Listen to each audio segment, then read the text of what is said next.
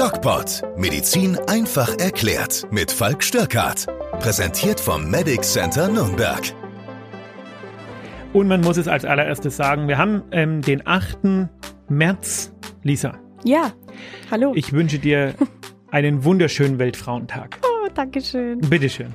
Deswegen hast du mir heute ein Kompliment gemacht. Nein, nein, also das Kompliment muss man, vielleicht kann man das ja auf Instagram dann posten, das machen wir. Scheiße. Ähm, das Kompliment muss man schon ganz klar kommunizieren. Die Lisa Mhm. ist heute ausnehmend attraktiv angezogen. Wunderbar. Schwarz. Ja, wirklich, also das, ich glaube, das ist nicht das meine wird, Lieblingsfarbe. ich glaube, das wird, wir machen ja zu jedem DocPod mittlerweile einen Instagram-Post und ich glaube, das wird der Instagram-Post zu diesem DocPod Lisas äh, Outfit, von Outfit heute. Check. OOTD. OTD. OOTD. OOTD. Schaut mal bei Doc Falk rein. Ich bin mir sicher, wir machen das.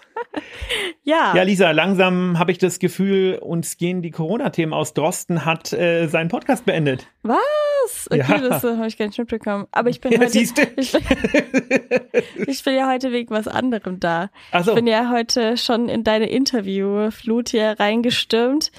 Ähm, Falk hat momentan sehr viele Interviews. Warum?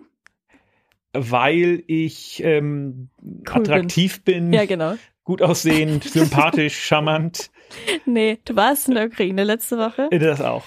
Ähm, bist am Freitag hingefahren, am Sonntag wieder zurück. Hat alles so geklappt, wie ihr euch das vorgestellt habt? Ähm, nein.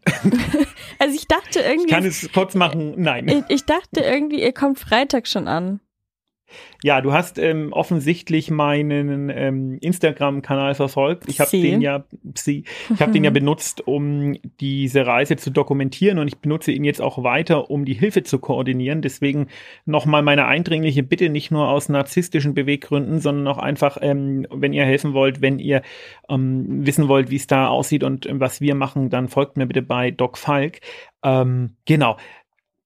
Viele Leute haben sich gewundert. Ich habe ja am Freitag angefangen zu posten, hey, wir fahren jetzt los, schaut mal mit, was wir alles losfahren. Mhm. Und dann habe ich aus dem Bus gepostet und habe ein Interview mit zwei Ukrainerinnen, das auch sehr faszinierend war, die eine Woche vorher aus Kiew geflüchtet waren Mhm.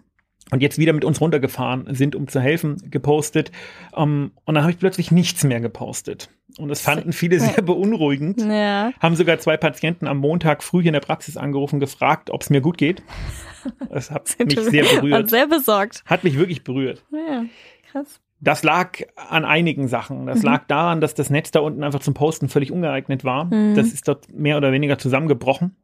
Und es lag daran, dass aus den Lagern, ähm, dass es halt auch wirklich äh, eine Frage der Pietät ist. Ja, Mhm. also da unten hört unser äh, Social Media geiles Leben mal kurz auf. Mhm. Und das ist, ähm, ja, ja. Du hast bestimmt einige Fragen, deswegen Ja, werde ich jetzt nicht alle Fall. Gedanken Äh, sofort loswerden, also sondern wir machen es mal strukturiert. meine- Frag mich. Ja, also, ihr seid da runtergefahren. Ihr wart ja dann am ersten Tag noch äh, in Polen und habt da in einer Unterkunft geschlafen. Genau, das war ganz gut. Da haben wir noch eine Unterkunft gefunden Ja. gehabt. Und das war jetzt zwar auch nicht das Gelbe vom Ei, aber es war äh, In Ordnung. Man, ja, es war Ja. in Ordnung. Das Ja. war, war Ist ja auch, ist ja auch vollkommen egal. ja, Egal. äh, in, der- in der zweiten Nacht war es dann nicht mehr so egal. Ja, am zweiten Tag, also ist ja dann am Samstag hingefahren ähm, an die Grenze und habt dann alles dort gemacht. Was habt ihr gemacht? Naja, also äh, Das hat um, man ja um, nicht mal, mehr um mal das. Schlafthema abzuschließen. Ja. Die zweite Nacht schliefen wir in einer dreckigen Lagerhalle auf Betonboden. Okay. Mm, Und das war ein glücklicher Umstand. Wir Mhm. hätten auch bei minus vier Grad draußen schlafen können, Mhm. ähm, weil dort in der Grenzgegend alle Hotels komplett belegt waren. Mhm. Was Warum? macht, naja, weil alle Geflüchteten da reingehen. Oder Nein. beziehungsweise die Helfer? Nein, Nein, nein. sondern? Da sind Milizen drin. Das heißt was? Bis an die Zähne bewaffnete Leute, die in die Ukraine zum Kämpfen wollen. Ach krass, okay. Ja. Oh, Wahnsinn. Also Das ist schon, ähm, das ist schon echt. Ähm, also man, man darf sich da nichts vormachen, ne? Da unten, das ist Polen. Und man denkt jetzt immer, Polen, ja, gibt's ja das, den Witz, kommt sie nach Polen, ihr Auto ist schon da.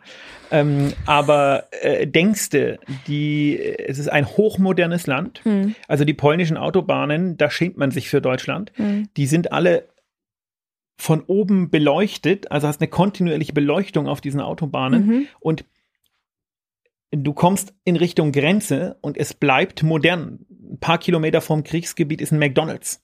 Mhm. Und das ist so so makaber. Du guckst nach oben und siehst, ich habe das ja auch gepostet, so ein Hubschrauber mit scharfen Bomben dran, der über deinen Kopf fliegt und stehst aber auf einer EU-Autobahn. Ja, und ähm, das ist so, das ist, das kriegt man gar nicht so richtig zusammen in den ja. Kopf. Ähm, und das hat mich, ist auch eins der Dinge, die mich so beeindruckt haben, dass fahr mal an den Gardasee. Wenn du sagst, du warst am Wochenende am Gardasee, dann sagst du, oh, cool, war schön, hab das Stand-Up-Paddling gemacht, wie war's denn? Und die, dieses, diese, diese, diese Grenze, wo wirklich Krieg ist, ist ungefähr so weit weg. Ja, du fährst da nicht, nicht länger als zwölf Stunden, mit dem Bus 13 Stunden. Mhm. Und ähm, das wird immer wieder in den Medien gesagt, aber mir ist klar geworden, wie viel Wahres darin ist. Das befindet sich mitten in Europa. Das ist ein Krieg mitten in Europa und ähm, die Menschen werden vertrieben, erschossen, bombardiert, ein paar Kilometer weg vom nächsten McDonald's. Das kann man sich ja. nicht vorstellen. Nee, kann man tatsächlich nicht. Ähm, ihr habt jetzt da in dieser Lagerhalle geschlafen. Was war denn mit den Geflüchteten? Sind die auch teilweise da gewesen oder? Die haben tatsächlich, wie? die haben tatsächlich zumindest zumindest Feldbetten gehabt, aber das ist natürlich äh, trotzdem, also das, das ist ich versuche es mal ein bisschen strukturiert zu erzählen, weil es einfach ähm, unglaublich ist. Die ähm, wir sind da hingekommen und mhm. dann war das erstmal so, dass die unser unser Tross bestand ja aus mehreren äh, Akteuren. Ne? Da mhm. war zum einen meine Wenigkeit mit meinen Leuten, dann war da der Rettungsdienst, mhm. ähm, der RKT ähm, mit, mit ihren Leuten, dann waren da die Busfahrer und dann waren da die Lkw-Fahrer. Und das waren so die drei großen, vier großen Gruppen, die da mhm. unten war, wobei meine Leute, das war die kleinste Gruppe. Ne? Und bei mir waren Dolmetscherin dabei und der Rettungsdienst hat auch Dolmetscher dabei und ähm, dann sind wir da runtergefahren und haben uns erstmal auf so einem Parkplatz gesammelt und dann hieß es erstmal, okay, die Übergabestelle für ähm, die Hilfsgüter, die ist irgendwie geplatzt, weil das irgendwie alles nicht richtig funktioniert hat. Mhm. Und dann war die Aufgabe, eine neue Übergabestelle zu finden. Das hatten die Leute von, vom, von der Rettungsdienst gemacht. Und dann sind wir da in diese Spedition gefahren, wo auch die Lagerhalle sich befunden hat. Ah, okay. Und ähm, dann hat das erst mal 24 Stunden gedauert, bis die LKW-Ladung erst gelöscht werden konnte. Mhm. Und ähm, wir standen, wir waren da erst mal gestrandet. Und die Lagerhalle war ungefähr 500 Meter weg von der großen Aufnahmestation für die Flüchtlinge. Mhm. Und ich habe auf diesem Gelände, dieser Lagerhalle, bis auf die Nacht in der Lagerhalle, viele sehr intensive Erfahrungen gemacht, weil da sind zum Beispiel immer ältere Männer gekommen mit 2,5 Tonnen oder 3,5 Tonnen, die waren die dort angelagert, also das war eine Spedition, die früher als Spedition gearbeitet hat und dann kam der Krieg und dann hat sich die Spedition irgendwie umgewandelt zu einem, einem mehr oder weniger geheim gehaltenen ähm, Umschlagzentrum für Hilfsgüter. Mhm. Und da kamen dann immer ältere Männer, weil Jüngere dürfen ja gar nicht über die Grenze. Ja. Und haben dann die LKWs voll, vollgeladen und sind wieder in den Krieg reingefahren. Und mit denen sind wir da ins Gespräch gekommen. Und es war sehr, waren sehr intensive Gespräche. Ähm, und denen haben wir dann beim Beladen geholfen, weil ähm, das Thema medizinische Behandlung, das war erstmal noch zu klären, kann ich gleich was dazu sagen. Ja. Und dann standen wir da und waren da gestrandet und dann haben wir einfach angepackt und haben den Menschen geholfen. Und das waren super intensive und super ähm, gute mh, hm, Kotzbeziehungen, die man da geknüpft hat, ja. Mhm. Und äh, man hat gesehen, dass das wirklich so dieser, dieser europäische Spirit war. Du hast vorhin, als du reingekommen bist und ich noch ein Interview gegeben habe, mal kurz zusammengezuckt, wo ich was von Hitler erzählt habe. Mhm. Ähm, ja, genau. Und ich möchte diesen Vergleich einfach nochmal bringen. Ähm, der Vergleich, man darf ja durchaus mit ein paar Abstrichen ähm, Putin mit Hitler vergleichen, weil das ist einfach ein, ist einfach ein, ein Kriegsverbrecher, der ohne Grund und ohne ähm, irgendwelches, äh, ja, ein anderes Land überfallen hat. Das hat Hitler auch gemacht am Anfang. Und meine Motivation, dahin zu fahren, war auch so ein bisschen während den Anfängen. Und Es gibt aber einen großen Unterschied zu der Zeit im Dritten Reich. Und den habe ich auf diesem Speditionsgelände einfach ähm, erkannt. Der Unterschied ist nämlich, dass die Menschen diesen Scheiß nicht mitmachen wollen. Es haben Russen geholfen, mhm. die ukrainischen Transporte vollzuladen.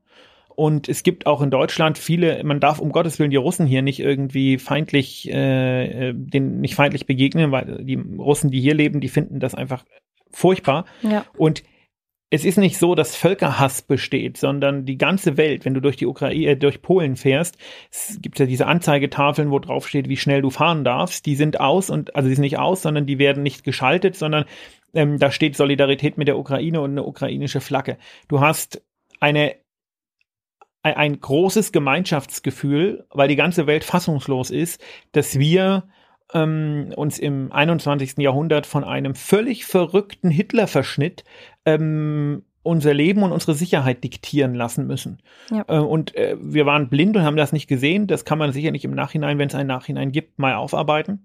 Aber im Grunde genommen hat man dort gemerkt, dass die Menschen dagegen sind und dass die Menschen alles tun wollen. Und wenn es nur einen beschissenen 3,5 Tonner zu beladen ist, um sich dem entgegenzustellen. Ich mhm. habe da auf dieser Spedition einen Deutschen kennengelernt, der hat ein Pickup. Auf dem Pickup hat er so mit Pflastertape Fuck you Putin, Putin ähm, geklebt gehabt, hat seinen Jahresurlaub genommen, seine gesamten Ersparnisse und ist dort rumgefahren und hat ähm, mit seinen Ersparnissen ähm, Hilfsgüter für die Ukrainer gekauft. Der war ein bisschen verrückt, der hatte auch eine äh, schusssichere Weste an. Ja. Aber ähm, man hat genau das Gegenteil von dem gesehen, was man bei Corona gesehen hat. Bei Corona, Corona hat die negativen Aspekte unserer Gesellschaft und vieler Menschen in dieser Gesellschaft offen zutage gelegt, ähm, weil die Vernünftigen ruhig waren. Jetzt sind die Vernünftigen laut und stehen die Vernünftigen auf und gehen die Vernünftigen demonstrieren und helfen. Und das gibt mir zumindest ein bisschen Hoffnung ähm, für die Zukunft. Ja. Ähm, Jetzt wir die Menschen vor Ort. Ähm, hattest du mit denen auch Kontakt? Also die äh, Geflüchteten. Ja. Also ihr seid ja dann wahrscheinlich genau. dann an dem einen Tag habt ihr das mit der Spedition gemacht und am anderen Tag wahrscheinlich dann bei den Geflüchteten. Richtig, genau. Das, dazu muss man sagen, ähm, ich wollte ja Medizin dort unten betreiben. Ja, genau. Und das äh, hat so nicht funktioniert, weil äh, da muss mich, muss ich mich auch selbst ein bisschen kritisieren die deutsche Arroganz natürlich davon ausgeht, ähm, dass die ganze Welt nicht ohne uns klarkommt. Das ist aber bei Weitem nicht so. Die Polen waren sehr, sehr gut organisiert und die mhm. brauchten da keinen deutschen Arzt. Okay. Ähm, weil die hatten ihre eigenen Ärzte vor Ort. Und ich mhm. habe mir da überlegt, wenn jetzt äh, die Niederlande angegriffen werden würden, ähm, und wir da Auffanglager hätten und das Rote Kreuz da organisieren würde und dann würden die Polen kommen und sagen, so, jetzt sind wir aber hier und behandeln mal eure Leute, weil ihr seid so blöd, das zu machen. Ähm, dann würden wir auch ganz schön dumm gucken. Ne? Stimmt, ja. So. Ja, aber ähm, das sind Sachen, die man vorher nicht weiß, weil man Nein. denkt, man fährt ja hin und denkt sich, ja, ich möchte helfen. Ähm, dass das tatsächlich dann anders ist, als man denkt, ja, dann ist es. Ist, ist, naja, war, ich hatte zumindest klar, damit ne? gerechnet, dass es nicht so ist, wie ich es mir vorgestellt habe. Ja. Ähm, nichtsdestotrotz konnte ich medizinisch extrem helfen, weil ich mhm. habe auf dem Gelände dieser Spedition einen älteren Mann kennengelernt, der zusammen mit seiner Kollegin für eine ukrainische Hilfsorganisation gearbeitet hat und mir erzählt hat, dass die Krankenhäuser in Lemberg und Umgebung ähm, nicht mehr versorgt werden können. Mhm. Und ich hatte ja für fast 20.000 Euro Medikamentenspenden dabei, mhm. die ich nicht einfach so irgendjemand geben konnte. Und ähm, der hat mir versichert, und das glaubte ich ihm auch, dass die ins Krankenhaus von Lemberg kommen. Mhm. Und da konnte ich damit helfen. Und am nächsten Tag sind wir dann ähm, in diese 500 Meter entfernte Unterkunft gefahren, um die Menschen abzuholen. Und das ist natürlich unvorstellbares Leid. Ich ziehe ja gerne Parallelen mit 2015, weil ich 2015 ja auch ganz vorne mit dabei war und in einer der größten Erstaufnahmeeinrichtungen in Deutschland gearbeitet habe, hier in Nürnberg. Mhm. Und es ist nicht zu beschreiben und nicht zu vergleichen. Ähm, das soll das Leid äh, von 2015 nicht abmindern, aber man muss sich überlegen, der arabische Frühling war 2011. Da warst du noch, keine Ahnung. Da war ich 14. Ja, so. Äh, also 2011 war der arabische Frühling. Ja. Und dann waren die Unruhen und dann waren erste bürgerkriegsähnliche Zustände in Syrien. Und 2015 war 2015. Das heißt vier Jahre. Die Leute hatten vier Jahre Zeit, sich an diesen Zustand zu gewöhnen, bevor Mhm. die großen Fluchtbewegungen kamen.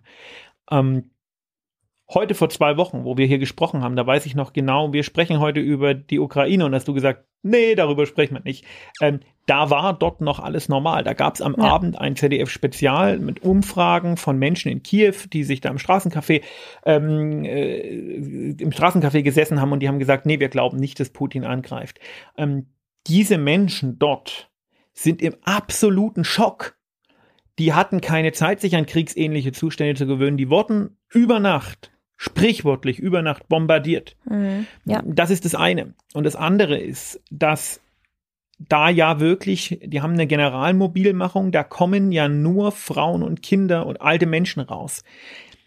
Und dieses Leid, ähm, das wird meiner Meinung nach noch viel zu wenig kommuniziert, denn da werden gerade Millionen und Abermillionen Familien zerstört. Das ist ein Völkermord, weil die Männer ähm, ja dort bleiben müssen. Und wenn das, dieser Wahnsinn nicht bald aufhört, werden die alle Kanonenfutter. Das heißt, ähm, da werden wirklich die Familien alle zerrissen Mhm. und die Leute, die vor zwei Wochen noch im Straßencafé saßen, sitzen jetzt in irgendeinem Bus, haben nichts anderes als irgendwie die Kleider an ihrem Leib und ein paar Haustiere, die wir noch retten konnten, ähm, und fahren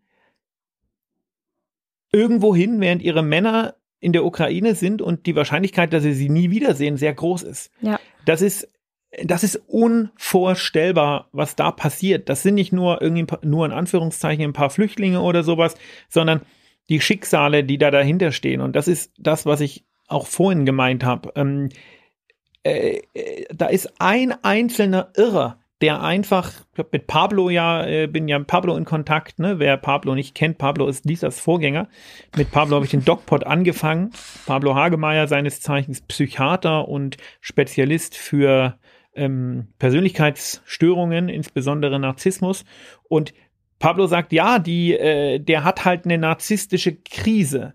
Ja, wenn ein normaler Mensch eine narzisstische Krise hat, dann verliert er in der Regel seinen Job, weil er plötzlich glaubt, ähm, alle sind gegen ihn. Mhm. Und ähm, das ist so dieses klassische, weiß nicht, ob du das kennst, so Menschen, du sagst was und sie fühlen sich angegriffen.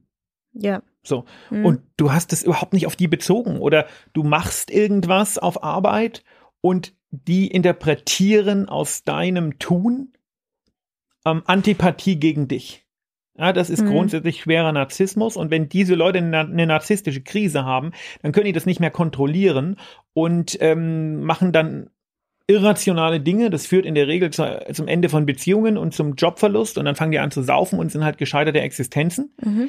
blöd ist, wenn so jemand einer der mächtigsten Menschen der Welt ist und er hat gerade eine narzisstische Krise und ein Irrsinniger mit einer schweren Persönlichkeitsstörung verursacht so viel Leid Mhm. und sorgt dafür, dass so viele Menschen ihre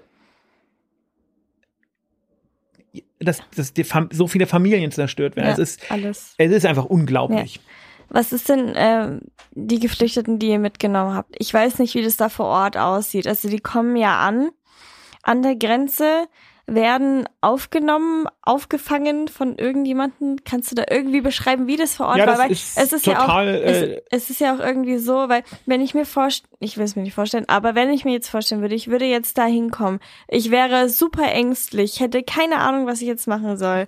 Du brauchst ja auch irgendwie auch seelische Unterstützung von Ja gut, das kriegen sie natürlich nicht vor Ort, aber das ist äh, total gut organisiert. Die kommen Ja. halt dahin in dieses Auffangenlager, werden da erstmal erst versorgt, bekommen was zu essen und irgendwie Mhm. medizinische Versorgung, wenn sie die brauchen, das passt alles.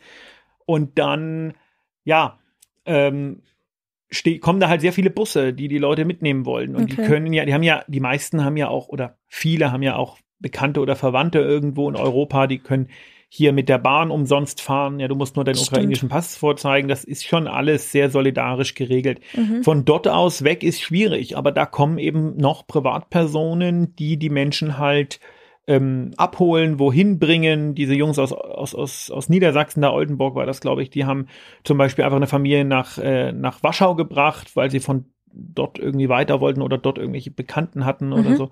Und äh, wir haben halt die Menschen, die mit wollten, nach Nürnberg gebracht. Und davon ist die Hälfte ähm, einfach in Nürnberg oder Regensburg geblieben und Mhm. die andere Hälfte ist weitergezogen. Ja, und worauf ich halt besonders stolz bin, über meine Instagram-Community haben wir es geschafft, dass kein einziger in diese furchtbare Erstaufnahmeeinrichtung in Zündorf musste, Hm.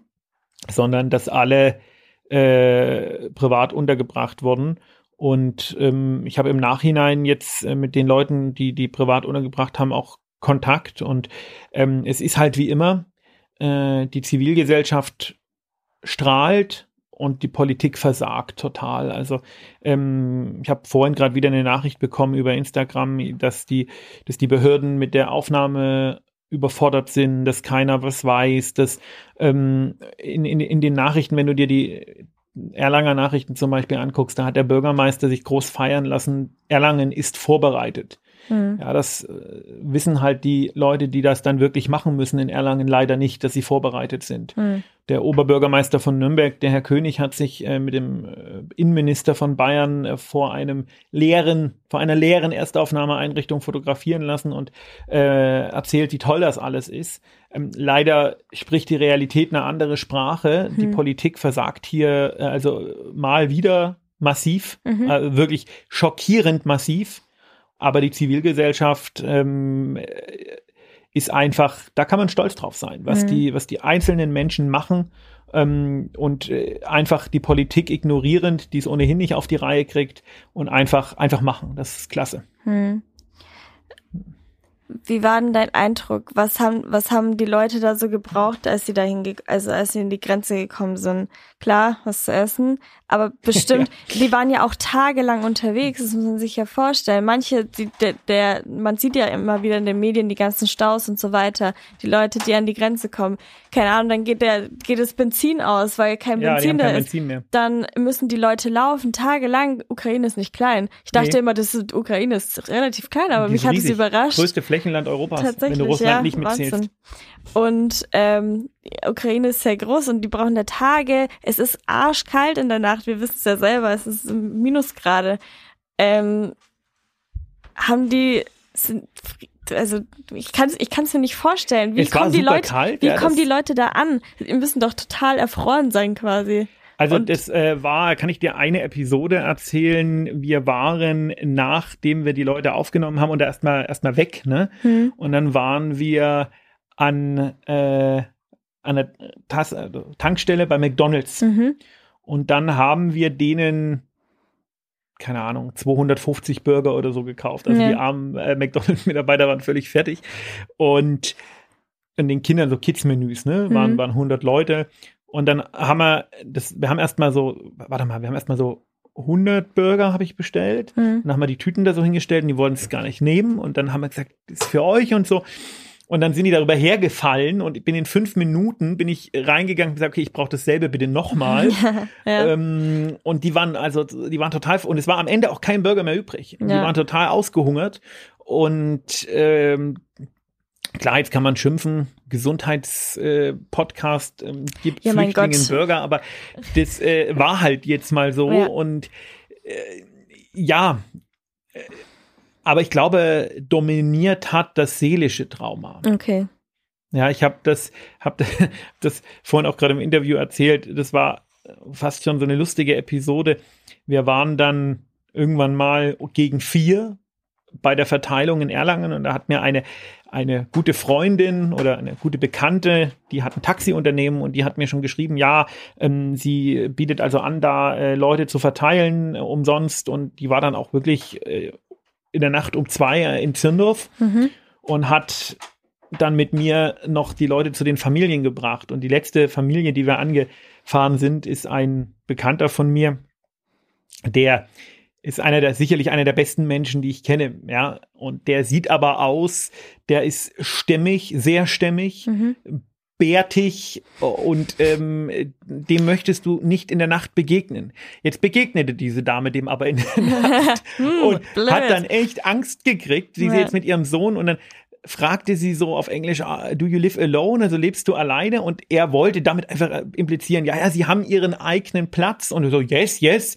Und dann hat die echt, äh, hat die echt Panik gekriegt. Ja. Und ähm, er lebt aber, er pflegt seine Mutter, seine ältere, ja, also er ist auch schon über 50 und es ist wirklich ein ganz herzensguter Mensch. Ja. Und dann hatte ich echt gedacht, oh, was macht man jetzt, wenn die nicht bei, wenn, wenn die nicht bleiben will, ja, und dann äh, blieb die da aber, weil wir konnten die Situation so ein bisschen entschärfen. Mir, mir, war- relativ schnell klar, was hier das Problem ist. Mhm. Und am nächsten Morgen habe ich da angerufen und gesagt, Mensch, wie, wie läuft's denn? Und dann waren die schon also zusammen am Frühstück essen und ähm, da beginnen sich jetzt schon wirklich, äh, glaube ich, Freundschaften und so zu bilden. Und äh, das ist auch wichtig, dass man den Leuten, die sind ja nie ganz gerettet, ne, weil die Männer von denen sind immer noch in der Ukraine. Mhm. Und ähm, am, ich habe das immer verbunden, auch mit dem Wunsch, dass man den Fachkräftemangel so, so ein bisschen entgegenwirkt. Aber egal wen du fragst, im Gegensatz zu 2015, wo ja der Großteil der Menschen schon bleiben wollte, wollen die nicht bleiben. Die sagen, sobald der Krieg vorbei ist, ähm, ich habe ein Interview geführt für Instagram, was ich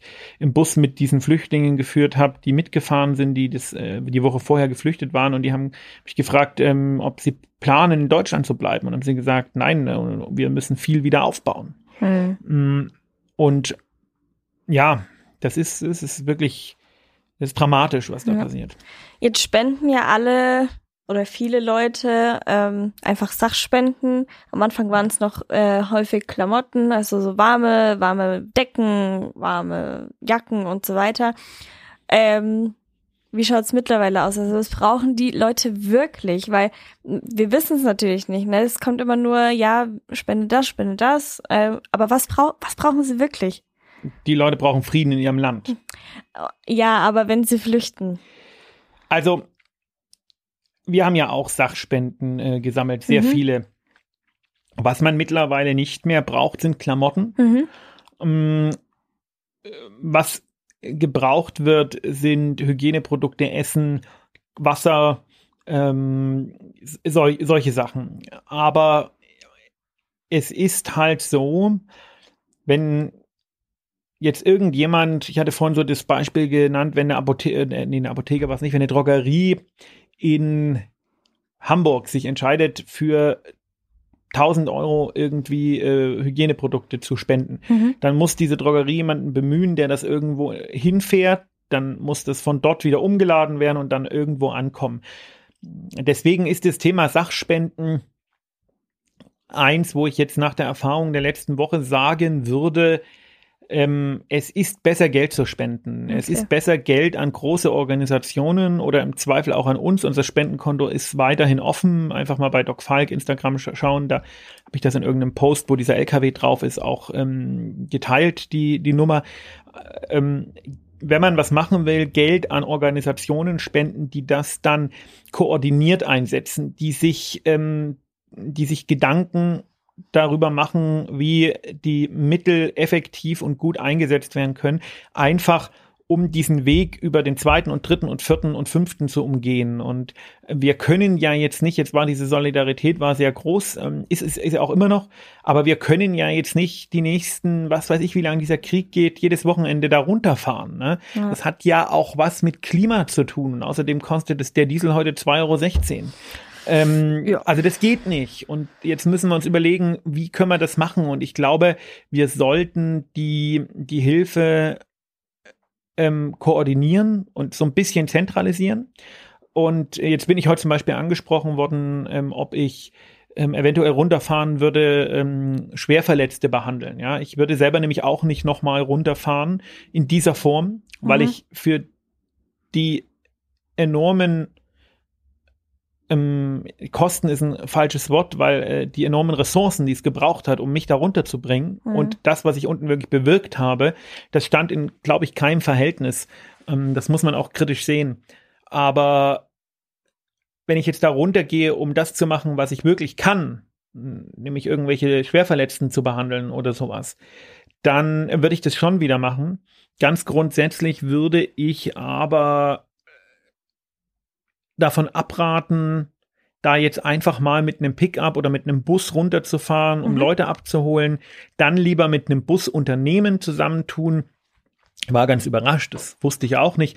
So ein großer Bus, wo 50 Leute drin sitzen, ja, oder 56, der schluckt 20 Liter.